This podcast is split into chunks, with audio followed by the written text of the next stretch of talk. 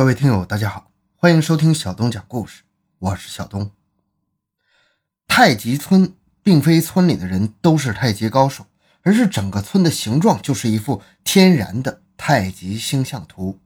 您可以看一下本期故事的封面。据村谱记载，村子里原来的格局不是这样的。由于连年天灾，后来请了刘伯温重新给村子进行布局设计。自从村子变成太极形状之后，就风调雨顺，五谷丰登。六百年以来就没有发生过一次自然灾害，而且在历朝历代中还连出高官，大到尚书，小到举人，共计二百六十多人。此村真有如此神奇吗？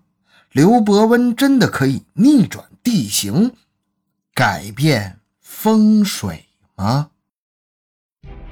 发掘奇闻，寻找真相，更多精彩，请关注同名微信公众号“小东讲故事”。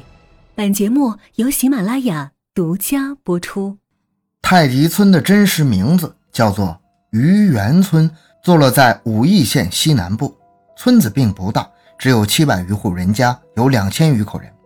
四面都是山，村中有条河，小桥流水人家。典型的江南村庄。关于这个村子的由来，有这么一个故事：说是在南宋的时候，有个教书先生叫于德，在松阳书院教书。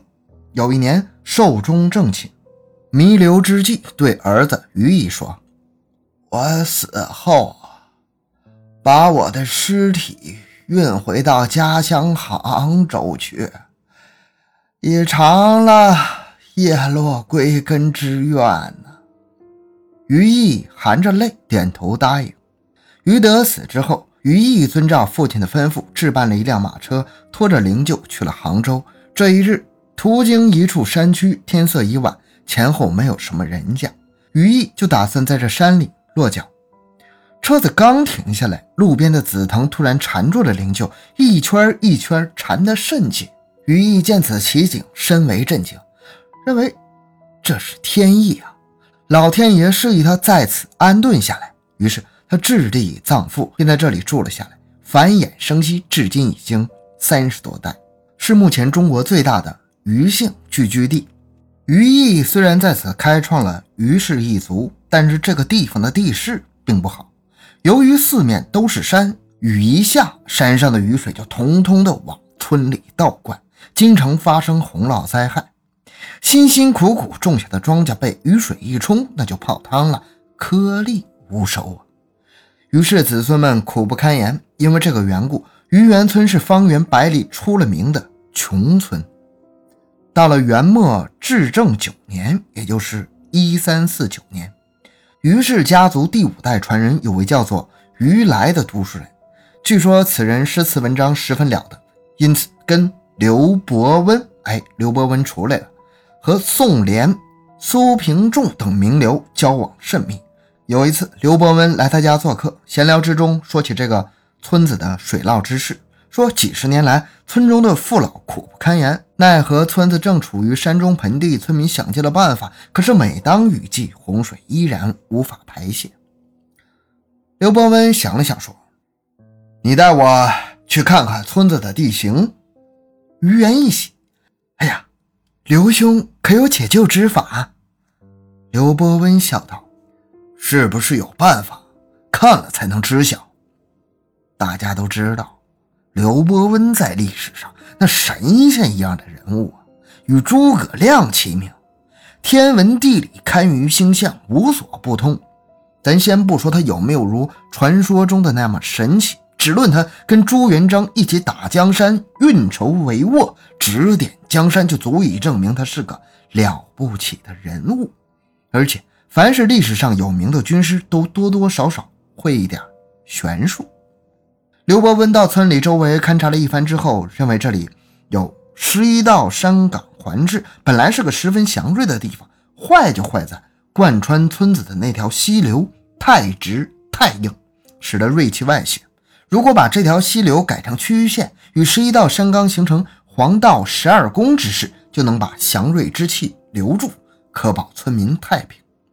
于来知道刘伯温的本事，听了这方案之后，二话不说，动员全村的人将溪流改道，按照刘伯温的设计改成了一个 S 型。溪水改道之后，整个村落的格局就变了。在这条巨大的 S 型溪流西侧是一片农田，东边是一片树林，这一东一西，一田一林，正好在 S 型溪流之中，活脱脱的一幅太极图。而且这太极阵势位于村北，一来可挡住北边的阴寒之气，二来可防止锐气外泄。这哪里是溪流改道这么简单？简直就是神来之笔呀！刘伯温手一挥。让村子变成了冠绝古今、独一无二的太极村，在这里不得不佩服他独具匠心的设计规划能力。然而，如果仅仅改变了村子的格局还不算神奇，最让人难以置信的是，据《于氏宗谱》记载，那太极阵在村上一摆，从此风调雨顺，五谷丰登，再也没有发生过旱涝，村民们因此脱贫致富了。在明清时曾富甲一方，而且还出了两百多名高官。一个贫困落后的村子成了风水宝地。听到这儿，我们不禁要问：风水真的有这么神吗？风水之说玄之又玄，凭我们的能力是自然无法说清楚的。因此，我们把这个风水一说放在一旁啊，咱们说另外一件事。因为刘伯温对于园村的布局并没有如表面上那么简单。这件事说出来之后，相信你们又会目瞪口呆。在于园村的祠堂里摆了一座沙盘，这座沙盘自然就是于园村的全村造型。如果你不仔细看，它不过是一个普通的沙盘罢了。但是你要细看的话，个中的玄机简直让人吃惊。这座沙盘上，我们可以清楚的看到。于园村的布局绝对不是一幅天人太极图这么简单。在之前中，刘伯温将溪流改道，形成了村北的太极图，在与村周围的十一道山杠相配合，形成一个黄道十二宫之势。可是再仔细看看沙盘，却发现村中还有二十八处古代建筑群。从这二十八处建筑的设计格局上看，是按东方苍龙七宿、北方玄武七宿、西方白虎七宿和南方朱雀七宿的方位排列的。同时，村里还分布了七口水塘，按照北斗七星的位置而设。这些建筑方位的排列，正好合成了天罡引二十八宿之局，暗合道家天人合一之思想，比太极八卦要复杂百倍呀！听到这儿，哎，咱们对刘伯温不得不肃然起敬啊！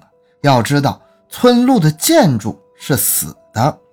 地势是固定的，尚且排列的如此巧妙。要是排兵布阵、攻城陷地，那自然是无往而不利了。然而说到这里，村中之玄机还没有完全说完，更大的秘密还在后面。再看沙盘，一幅更为神秘、更加令人拍案叫绝的图像逐渐清晰起来。如果把整个村子看成地球，你会发现 S 型溪流贯穿村庄。横亘于村子的两头，如同是赤道。那么七星堂就是北斗七星，古建筑群就是二十八星宿。村口的巨大太极图形成了一道阴阳鱼界线，即黄道十二宫之中的双鱼宫，也就是我们平常所说的双鱼座。从这么一个角度来看，它实际上就是一幅天罡引二十八宿、黄道十二宫缠绕的天象布局。这是一幅神奇的。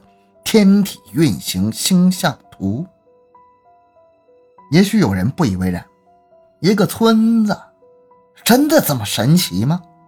但是我们不得不相信，从沙盘上看，确实是如此。如此深奥且巧夺天工的设计布局，也只有像刘伯温这样的奇才方能创造出来。可是说一千道一万，还有一个根本问题，他没有解决，那就是。就算它是一幅天体运行星象图，难道就能保一方平安了吗？要是按照这种说法延伸开去，任何一个地方只要花点钱，按照愚园村的布局去设计，就能保证无灾无害、永世平安了。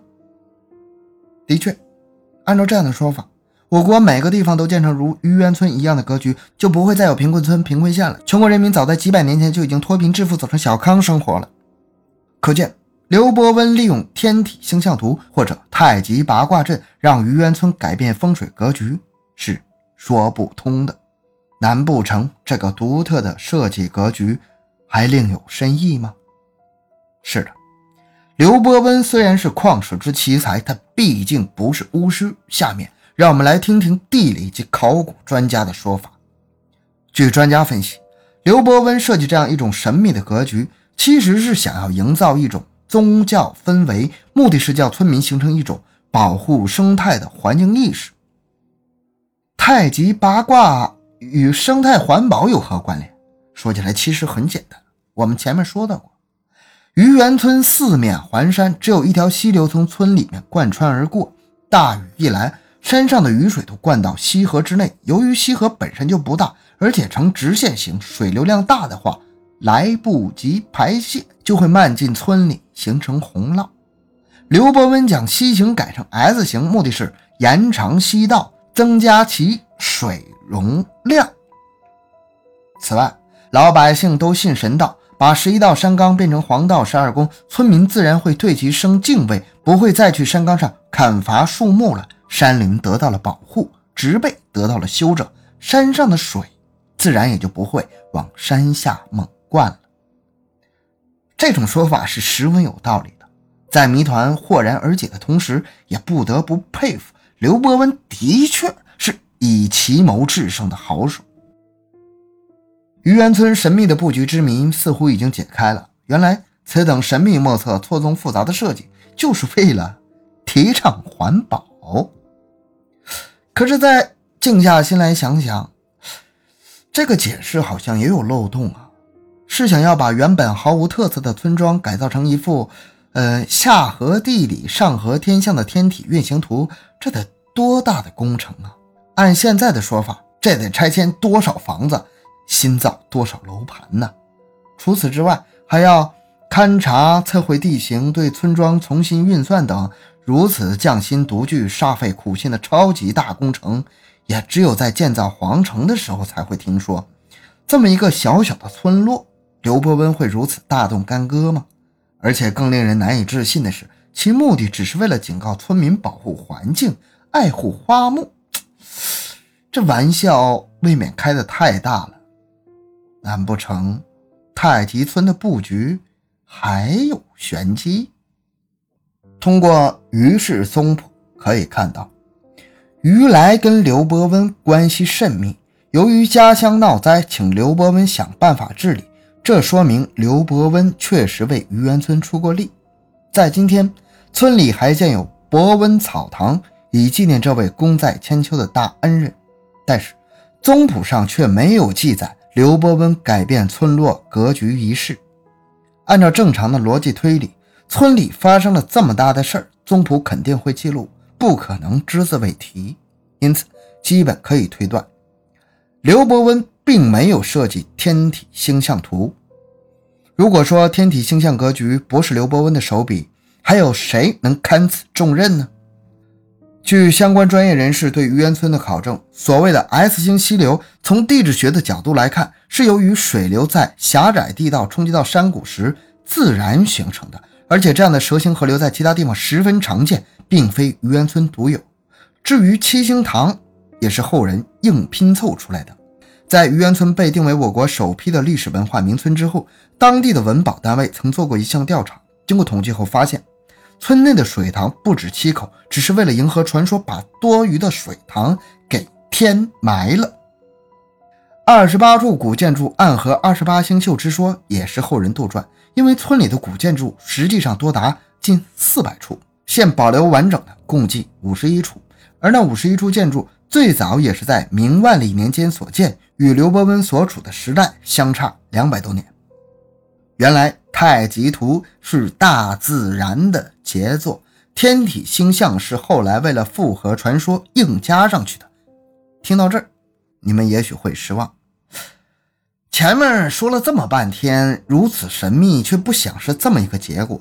其实，不管科学家揭秘还是考古揭谜，就像猜谜语一样，在猜测过程中往往其乐无穷啊，我讲的也是唾沫横飞，但是谜底公开好像就没有那么神奇了。其实这种事儿很多。